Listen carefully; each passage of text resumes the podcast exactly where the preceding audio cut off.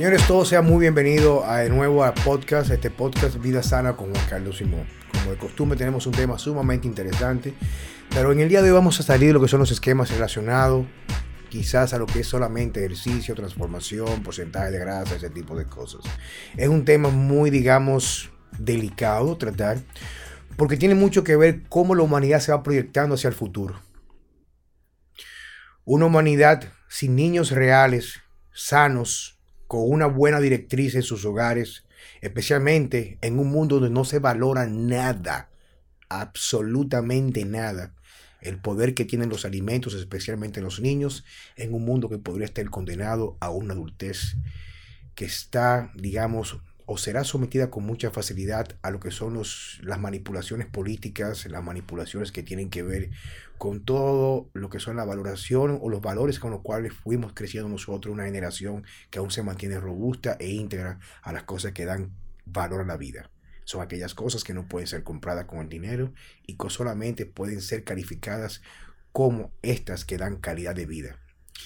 Checo, Gracias de nuevo. Y señores, quiero que sepan que este tema me lo, me lo sugirió Checo.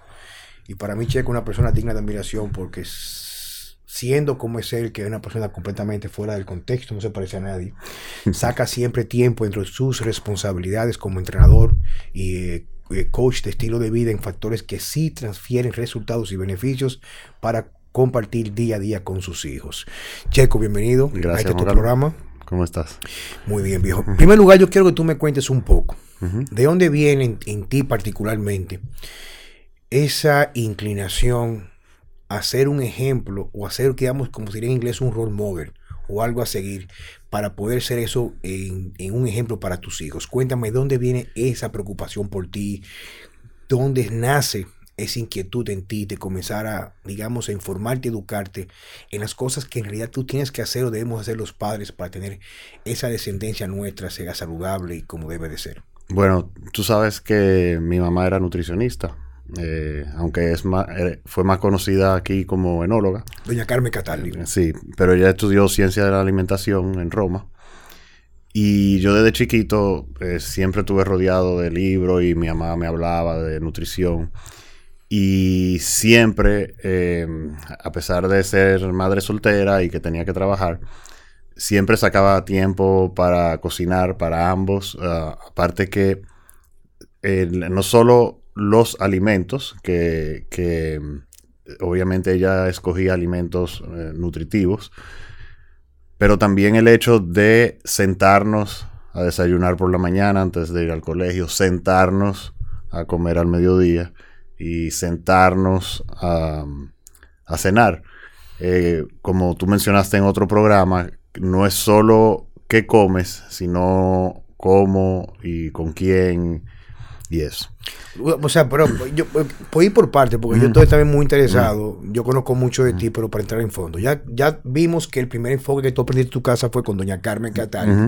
Era la importancia de preparar las cosas en la casa, lo cual cada vez se hace cada vez menos. Menos por un asunto de decisión, porque es un asunto de prioridades, digo yo, en la vida.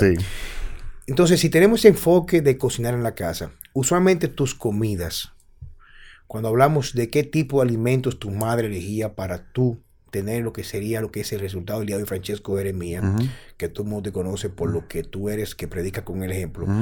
Mirando hacia atrás en tu infancia, ¿cómo comías en tu hogar con tu madre? Bueno, como no comía igual que ahora, o sea, el enfoque no era paleolítico. Eh, obviamente, eh, mi mamá estudió eh, lo, que se estudiaba en, en ese momento y la dieta tenía bastantes cereales, pero eh, a diferencia de ahora, y sobre todo ella se encargaba de que todo fuera muy preparado en la casa, muy... Entonces siempre hubo cereales, tipo arroz, eh, obviamente somos descendientes de italianos, o sea que se comía pasta. Pero en mi casa nosotros vivíamos de pan porque mi abuelo Paco, el papá de mi mamá, mi abuelo querido, que aún lo tengo yo como una estandarte en mi vida por su filosofía de siempre estar feliz y agradecido hacia la vida de ahí que traigo yo eso, era panadero. Y nosotros crecimos comiendo pan. Pero mi madre dice que el pan que nosotros comemos en el día de hoy es basura, porque te voy a decir una cosa, el abuelo llevaba pan a la casa. Y el pan prácticamente a las Estaba- 24 horas estaba verde. Estaba verde duro como un palo. O sea, quiere decir que la vida media de un pan apenas, como mucho, eran 48 No, y- horas. Igual la leche, yo me recuerdo que pasaban los camiones de rica y de fresca y dejaban como el six pack de o la botellita de, de cristal. de cristal, de- sí, sí. ajá, era un como un guacalito con, con la botellita de cristal. Eh, igual, una leche que si tú no la refrigerabas, a las pocas horas se dañaba y refrigerada quizás te duraba dos días. Y así nos preguntamos por qué no estamos enfermando, señores. Es- Y la gente sigue hablando disparate, por no decir otra cosa, porque también como que estoy un poco cansado ya. Estamos grabando en el día de hoy de forma consecutiva, pero la comida hoy es una basura. Lo que pasa es que para que la comida no se dañe, tú tienes que eliminar todos los procesos enzimáticos del alimento. Y obviamente ya eh, eh, alguien, la gente quizás se pudiera burlar de este término, pero se vuelve un alimento muerto. Entonces tú dices, bueno, pero una carne, la carnecita, el animal está muerto, pero la carne en sí no está muerta porque sigue eh, produciendo un, un, sinnúmero de enzimas que por eso la carne, para poner el ejemplo de la carne, eh, madura y luego se pudre. Y lo mismo pasaría, por ejemplo, con la leche, con el pan, etcétera, etcétera. Todos esos alimentos, para que puedan durar lo que duran, generalmente pasan por procesos eh, industriales donde se le mata todo, todas las, las enzimas Para aumentar su vida media, digamos. Exacto, pero es obviamente esas, esas mismas enzimas que pudren la carne, que dañan la leche, que, que, le sacan la cosa verde al pan, eh, nosotros las necesitamos y son parte de los procesos biológicos de- del metabolismo. Volviendo al tema de los niños, Checo, que es la parte que más me interesa. Ok, vamos, Porque- porque- vamos, mira, a, darle un fast forward. Tú, no, porque tú acabas en este momento, él acaba ahora mismo a puntualizar algo muy interesante. O sea, fíjense, por ejemplo, como los alimentos en su estado natural, quiere decir una carne que no ha sido procesada, una leche que salió de la vaca. Una vez se, eh, se entra por pasteurización y homogenización, esos procesos van a cambiar su estructura molecular, digamos de esa Mm. manera. Entonces aumenta, que es una leche que puede durar mucho más tiempo sin dañarse, pero casi siempre estos alimentos aportan junto, cuando están naturales, unas enzimas que son indispensables para la salud. Lo que tú hablabas del, del- en otro programa sobre el gut, sobre la salud del, Del tracto digestivo eh, del tracto y la digestivo. fermentación de los alimentos, ese tipo de cosas. Exacto, obviamente esos, todo eso- todos estos alimentos procesados para que no se dañen, eh, no se- el alimento no se dañan, pero no, no dañan a nosotros, el, el sistema digestivo. Entonces, para darle un poco un fast forward, como yo sé que los podcasts son un poco cortos, eh, bueno, después yo siempre fui, eh, no, no diría fanático de fisiculturismo, pero siempre admiré que si Conan, el bárbaro, eh, Rambo, etcétera, etcétera. Y así me, me introduzco en el mundo de las pesas. Y ahí empiezo a aprender de otro tipo de nutrición que ya es más dirigido a- Al a- desarrollo. al desarrollo, etcétera, etcétera. Obviamente, como la mayoría de las personas, eh, hasta que tú no tienes hijos, tú no... eh, eh, es algo, un concepto que uno no entiende. O sea, y al ya al tener mis hijos y, y tener otra conciencia sobre lo que es mi alimentación saludable y querer eh, compartir esa alimentación con mis seres queridos, eh, familiares, amigos. Tengo unos hijos eh, y obviamente yo quiero lo mejor para mis hijos. Es- Debe- debería de ser así. Es un término, o sea, una frase que todo padre dice, pero a veces por, por diferentes factores realmente no se da, porque querer lo mejor para mi hijo no necesariamente es o no es únicamente la mejor escuela, la mejor ropa. eh, el, mejor, el mejor celular. Exacto. L- el- la alimentación probablemente es la cosa más importante que tú le puedes dar a tu hijo. Es que es una ventana única, es una oportunidad única. Una vez un, un- un niño paró la parte de desarrollo, ya no hay forma de aprovechar ese momento que era indispensable darle las herramientas suficientes, no solamente para la parte física y de salud, señores, incluso hasta la parte de desarrollo cognitivo, Cognitivo. la capacidad de aprendizaje. Checo, tus hijos, tus hijos que comen. Perdón, una, una, por ejemplo, una dieta de, de un bebé baja en omega 3 va a implicar un menor desarrollo Sí, cerebral. pero, pero vamos con eso.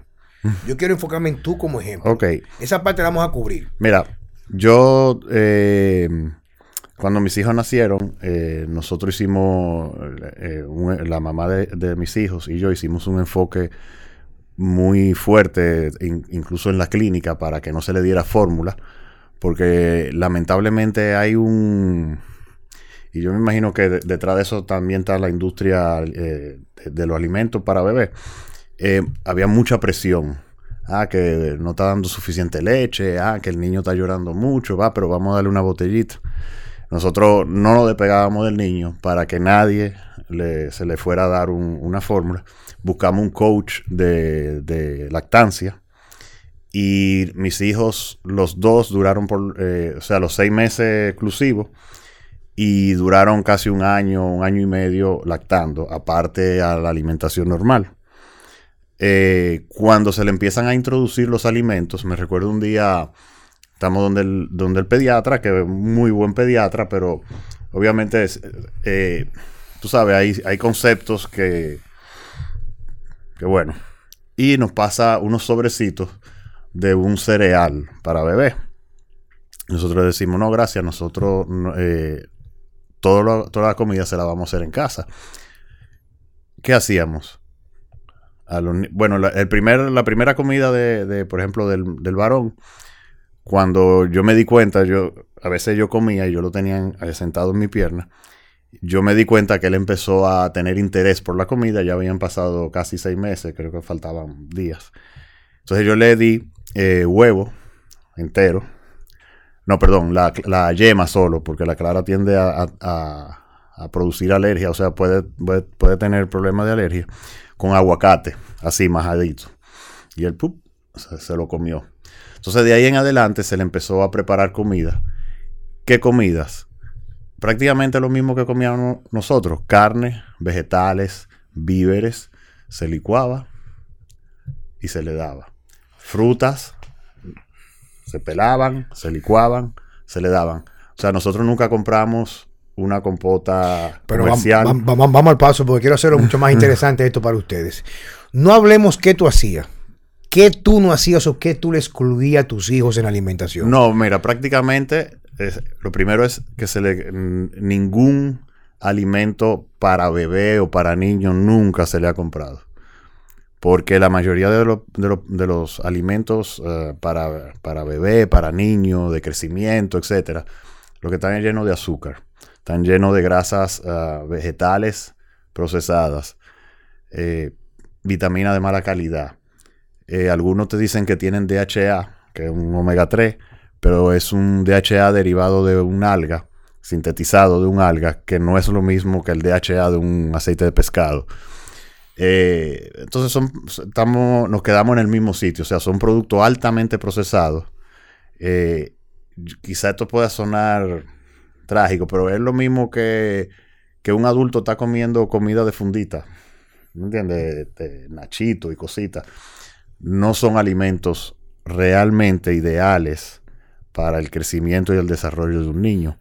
Y como yo lo entiendo, preparan eh, todos, todos estos alimentos para niños comerciales, preparan al niño para que siga comiendo Cosa procesada. procesada el resto de su vida. Nosotros um, le evitamos el trigo, creo que el primer año prim- o un año y medio también, por el tema del gluten. Eh, y obviamente no se le compraban dulce, eh, refresco, jugos. Como, como una observación, es muy importante entender lo siguiente. En una ocasión había una señora en mi consulta y estaba su hijo, como siempre, bueno, y, no, lo puedo criticar porque mis hijos también hacen uso de esto, pero claro, bajo cierta supervisión y con ciertas reglas que tienen que ver con el momento que lo estamos utilizando. Un niño aproximadamente como de 10, 11 años con un celular. Y el niño gordo así y la mujer va a la consulta porque tiene sobrepeso. Y me dice a mí, mire doctor, digo, no doctor, no, Juan Carlos Simón. Bueno, sí, eso mismo doctor. ¿Qué hago con este niño? Digo, usted mirarse en el espejo y saber que el niño no tiene dinero para comprar sus comidas y que él compra en la casa, come en la casa lo que usted le compra. En pocas palabras, los niños no son lo que usted le dice, sino lo que ellos ven en el ejemplo en su casa. Exactamente. Casi siempre. Si lográramos pasar un poco más de tiempo eh, con nuestros hijos, nos convertiríamos de nuevo en lo que fueron para nosotros nuestros padres, que fueron nuestros héroes. Hoy en día los héroes de nuestros niños son los, los muñequitos animados, que casi todos son homosexuales, promovidos por la vaina era eh, LTGB, ¿cómo la vaina sí, esa? sí, el, el, el- el- sí, El primero- Todos los días le agregan una letra. El primero, el primer homosexual que ahora mismo es, por ejemplo, Bob Esponja, que es más maricón que los puercos de Michi. Y eso es lo que ven los niños ahora mismo. Y todos esos muñequitos tienen indicadores prácticamente de lo que tiene que ver con la pendejada esta de, de la pendejada de género. De género. Usted nace con un pene, nace con una vulva o, una- o- o- o una vagina. Entonces, no nos compliquemos la vida, señores. Todo esto son manipulaciones para joder nuestros niños, para tener un futuro de idiotas, infértiles y hombres que no quieren familia y mujeres que quieren ser hombres. Entonces, en pocas palabras, tenemos que comenzar a retomar lo que son nuestros valores y comenzar a amar nuestros hijos. Si los hijos no se, no se compran hacia el futuro como adultos favorables a una sociedad que va a tener progreso a través de aparatos electrónicos, nanas y gente que van a cuidarlo. Quien tiene prioridades encuentra tiempo para las cosas. Sea un ejemplo para sus hijos, vamos a convertirnos los padres de hoy en día en ejemplo para los muchachos. Checo, una última pregunta porque el tema es muy interesante. Sé, sé que va a despertar muchas eh, interrogantes e inquietudes. Un padre que nos esté escuchando, que sus hijos todavía estén en una edad, digamos, que no ha llegado a entrar a la adolescencia. Entendemos que una alimentación altamente procesada conlleva una gran cantidad de arrastre de deficiencias. Sí. Dime los primeros dos o tres suplementos que tú podrías sugerir para un niño para comenzar a cubrir deficiencias. Bueno, lo primero es eh, que debe haber un cambio en la alimentación.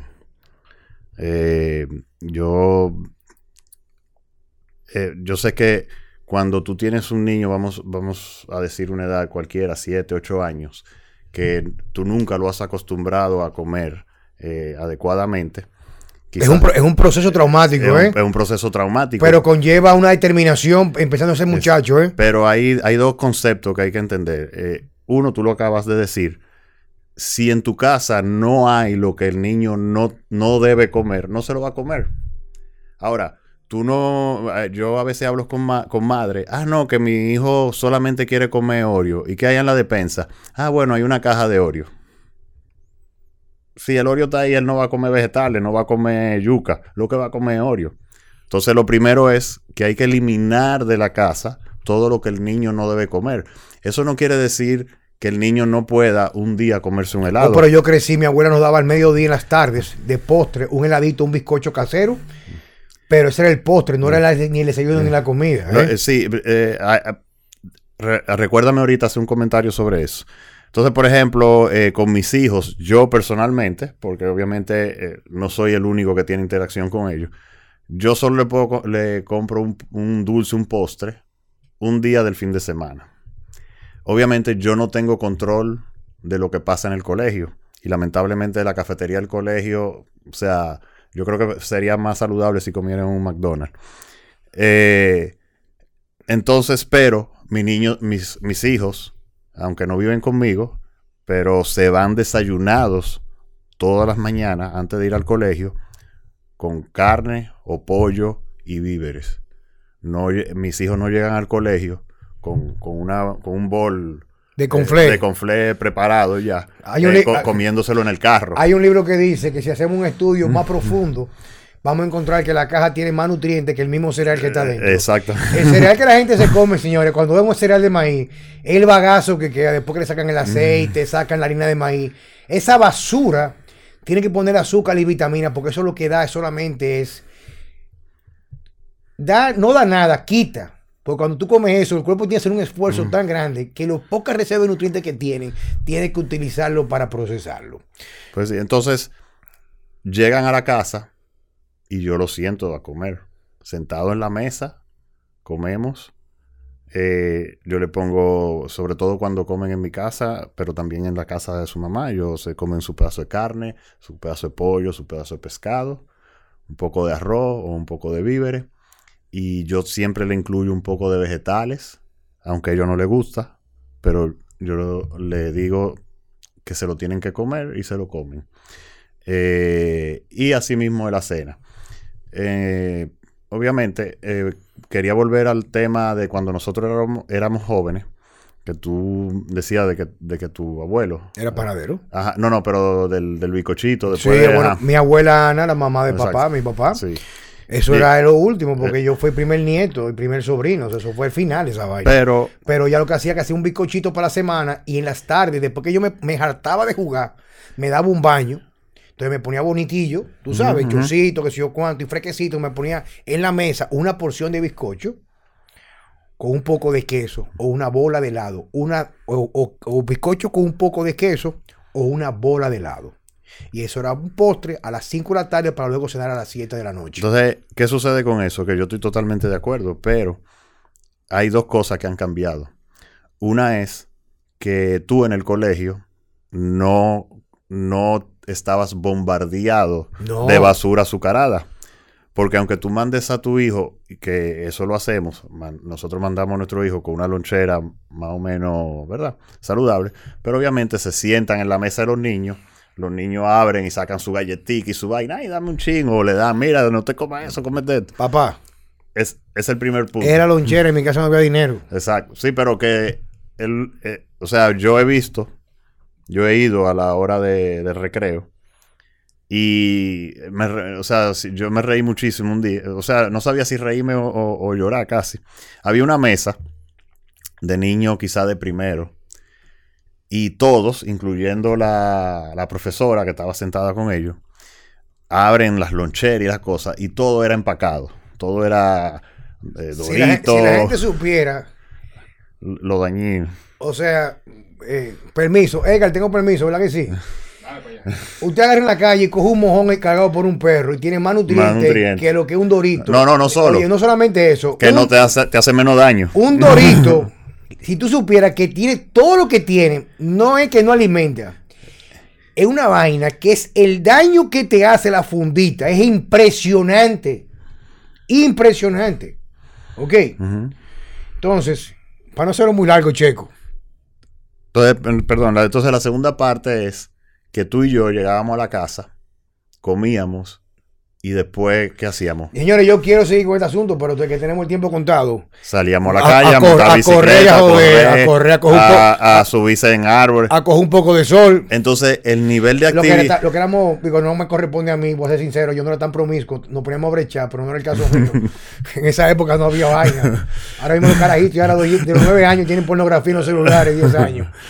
Entonces, obviamente, el nivel de actividad de nosotros no- nos daba ese permiso de nosotros podernos comer helado todos los días. A mí nunca se me olvida. Pero un niño sentado- Que tengo que interrumpirte.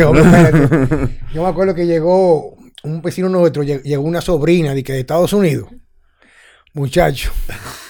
Eso parecía un campo de refugiados que iban a repartir comida. Todito nos cambiamos, padre, para hacerle fila en la acera, para que sacaran la muchacha. ¿Qué, qué, qué- qué infancia, Checo? ¿Verdad que sí? Sí. Pero claro que sí. Bueno, Señores, como decía Checo, eh, bueno, es imposible echar hacia atrás el tiempo, pero podemos comenzar a hacer mejores elecciones. Entonces, rápidamente vamos allá en los, últimos dos o tres minutos, con el permiso de Francesco, que era el protagonista del día de hoy, porque es un ejemplo a seguir, no es tanta teoría, ni que es una especialidad en esa mariconería que ahora mismo, de cómo criar a los niños, y lo que creamos son un, un grupo de inectos hacia el futuro, sin costumbres tradicionales, saber decir buenos días, bueno, cuando llegan a los lugares. Señores, yo me daba gusto salir con mi abuelo y ver con mi abuelo agarrar, le daba a todo el mundo la mano, le miraba a los ojos hasta el que estaba parado en la entrada, que era quizás el empleado me- menos pago de un restaurante. Mi abuelo lo saludaba con cariño. Hoy los padres le hacen el amor, le hacen reverencia a los celulares cuando están con sus hijos y las nanas lo van criando. Si comenzáramos a despertar darnos cuenta que nuestros hijos lo están criando, los medios sociales, los medios están promoviendo la homosexualidad como algo ideal, no, ni siquiera como algo que va a ser, que debe ser y es respetado y permitido, porque de mis amigos más íntimos que más quiero son personas que tienen esa inclinación que ya es y tenemos que aceptarla porque es así algo normal. Pero hoy en día, en día se, venti- se ventila como lo ideal. Todos esos muñequitos de los hijos nuestros en el día de hoy, en, en la- en las tabletas que también les comen el cerebro con la pantalla azul. La mayoría son maricones metidos en el closet. Su comportamiento no define una sexualidad. Y nuestros hijos se pasan el día entero interactuando con esa vaina que lo que está haciendo prácticamente es sodomizando su identidad como seres humanos. Y la parte más difícil de que entender, que no lo van a lograr entender ustedes hasta que tengamos conciencia de ver hacia dónde llevamos nuestros hijos, es que la alimentación lo está castrando sexualmente. Cuando yo era niño, decía mi abuela rápidamente, rápidamente, que la diferencia de los hombres de, la ciudad en el día de hoy, los carajitos de hoy y los carajitos del campo, los carajitos, los carajitos del campo ya a, los nueve años están masturbando en los ríos, la vaina. Para los que no sepan, masturbar es hacer la paja. Y ahora los carajitos están a los 15 años con un celular metiendo en la bolsa, viendo televisión, jugando Wii. Y los celulares lo que hacen es, cocinar los testículos, no, no, producen testosterona. Juan Carlos. Estamos aniquilando a nuestros hijos para que sean adultos productivos, no solamente desde el punto de vista económico, que creemos que el dinero es todo, pero hasta como role, role model, como punto de referencia. Juan Carlos, pero tú sabes la cantidad de mujeres de 30 años casadas que la queja es que el marido lo que se pasa el día entero jugando. Yo tengo un amigo mío que lo que hace es llegar a la casa y se pone a jugar hasta las 2 de la mañana. Y no atiende a la mujer. No, la mujer. Entonces por echar la culpa que la mujer se la tiene el entrenador. se la atiende el tipo de abajo y la mujer es mala. Y si la mujer es una mujer que hasta ahora, porque esa es la nueva tendencia que hay ahora mismo entre las mujeres, señores, es que las mujeres que para sentirse no le pegan cuernos a su marido se ponen a tortillar. Señores, esta es la última. Eh, pero es verdad, viejo. Señores, señores, miren. Estamos viviendo momentos muy difíciles y a veces que dar un, tono un poco jocoso para cerrar con broche de oro un tema eh, tan interesante como el día de hoy. Aunque parezca chiste, tenemos que comenzar a abrir los ojos y ver que nos están jodiendo la vida con las redes sociales y con todo lo que nos quieren imponer ahora mismo, como las temáticas supuestamente más idóneas para criar nuestros hijos, cuando nosotros fuimos criados con cosas más básicas. Y puedo apostar que nuestra generación hay sus excepciones, no estoy criticando. Habían mejores resultados. No tenemos que cambiar lo que está hasta el momento, pero tenemos que saber cómo vamos a comenzar a modificar para mirar hacia el futuro. Checo, muchas gracias por estar aquí. Gracias a ti, Juan Carlos. Señores, hasta la próxima y de verdad muy agradecido porque ustedes estén con nosotros y nos sigan eh, siguiendo, o sea, nos vayan siguiendo. Y recuerden suscribirse en los medios que tienen que ver con cómo se promueven estos podcasts. Yo saben que no soy muy tecnológicos. Señores, hasta la próxima en Vida Sana con Juan Carlos Simón. Bye.